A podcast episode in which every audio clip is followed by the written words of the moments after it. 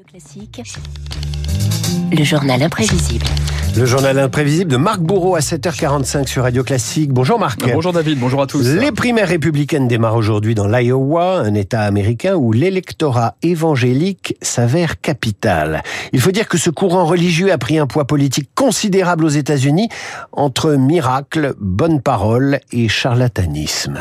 Oh, happy day. Oh, happy day. Alors mettons tout de suite les choses au clair, David. Les évangéliques, un quart de la population américaine, ne sont pas tous des illuminés. Ce courant protestant qui a fui l'Europe pour les États-Unis au XVIIe siècle a donné ses gospels. Il s'est exprimé de manière non violente avec Martin Luther King. Mais dans le même temps, certains ont joué la carte du mélange des genres. Vous avez un problème à résoudre? Votre conscience à soulager Vous voulez apaiser vos frustrations? et vos conflits intérieurs. Retrouver la sérénité de l'âme C'est ce que vous voulez? Vous pouvez, si vous ouvrez votre cœur au Christ. David, je vous présente Billy Graham, le père de l'évangélique moderne. Des réunions XXL sous des chapiteaux, dans des stades, la prestation d'un représentant commercial, écrivait Roland Barthes. Billy Graham, l'américain des Trente Glorieuses, qui incarne la réussite culturelle et économique américaine, qui s'exporte, des prêches, des croisades, comme il les appelle, qui le mènent en Corée du Sud, en Afrique et même en France. Un message simple, le monde est mauvais, le Christ est la seule espérance des hommes. Près de 100 000 personnes à Bercy en une semaine, autant en province grâce aux retransmissions par satellite. Billy Graham lui-même n'espérait pas une telle affluence.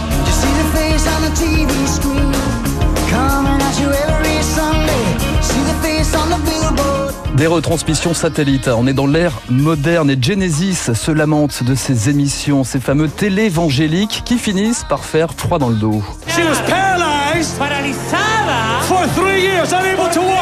Eh ben, comme ce cher Benny Hinn, le pasteur qui fait marcher les paralysés et redonne la vue aux aveugles, les évangéliques font des miracles, y compris en politique. Dans les années 70, les plus conservateurs se rallient au courant républicain. Tenez, écoutez le pasteur Jerry Falwell qui n'hésite pas à tacler les gens évangéliques modérés comme le président démocrate Jimmy Carter.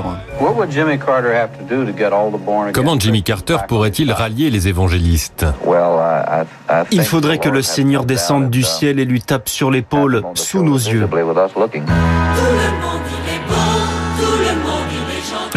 Et c'est ainsi que les évangéliques ont brisé la frontière traditionnelle entre la religion et la politique. Les plus rigoristes infusent dans la campagne de Nixon, de Bush. Reagan aussi en 1980 avait dans le cœur une force qui guidait ses pas. Je dois avouer que j'étais inquiet à l'idée de suggérer ce que je m'apprête à suggérer, mais plus encore de ne pas le faire. Pouvons-nous commencer notre croisade? Unis ensemble dans un moment de prière silencieuse? Pourtant que la montagne est belle. Et depuis, les évangéliques participent à la bataille spirituelle des sept montagnes, David. Les sept montagnes influées sur la famille, la religion, l'éducation, le monde des affaires, le divertissement, la culture populaire et la politique. Et si un jour on avait dit à Jean Ferrat qu'il illustrerait une chronique sur les évangéliques, je crois qu'il se serait, il n'aurait pas cru. Il n'y aurait pas cru du tout. Hein. Sept montagnes, hein, malgré tout. Et une première de cordée, Paola White, 57 ans. Paola White à la télé est chasseuse de diables. Alors essayez cette formule chez vous, ça ne marche pas. Mais Paula White est surtout celle qui parle à l'oreille du président Donald Trump au point de devenir sa conseillère spirituelle. Avez-vous amené Donald Trump vers Jésus? Je lui ai inculqué la parole d'évangile et je sais que Donald Trump est sauvé. President Donald Trump, who wants to bring healing to this country. Amen. Et ça donne cette séquence hein, stupéfiante, une messe au bureau ovale, la fusion du trône et de l'autel qui aurait influencé plusieurs de ses décisions, la nomination de trois juges anti-avortement à la Cour suprême ou encore la reconnaissance de Jérusalem comme capitale d'Israël. We're On va marcher jusqu'au Capitole. Vous ne serez pas particulièrement bien much for it. reçu. You'll Vous ne défendrez jamais votre pays par de la faiblesse. Il faut montrer de la force. Vous devez être fort. Voilà, des évangéliques radicaux qui seront plusieurs milliers le 6 janvier 2021 à répondre à l'appel de Donald Trump pour contester les résultats de la présidentielle. Bousculade, lacrymogène, vous vous souvenez de ces images, hein, forcément, Terrible. David. Et il y a aussi cette euh, petite séquence dans le temple de la démocratie américaine, cette prière. Jesus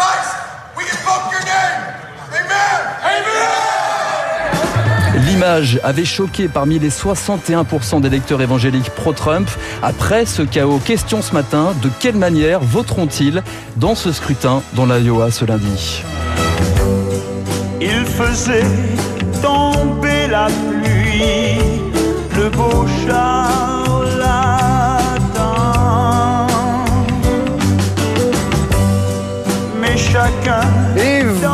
vous reconnaissez Dick Rivers, dont la coiffure n'avait rien à envier à celle de Donald Trump.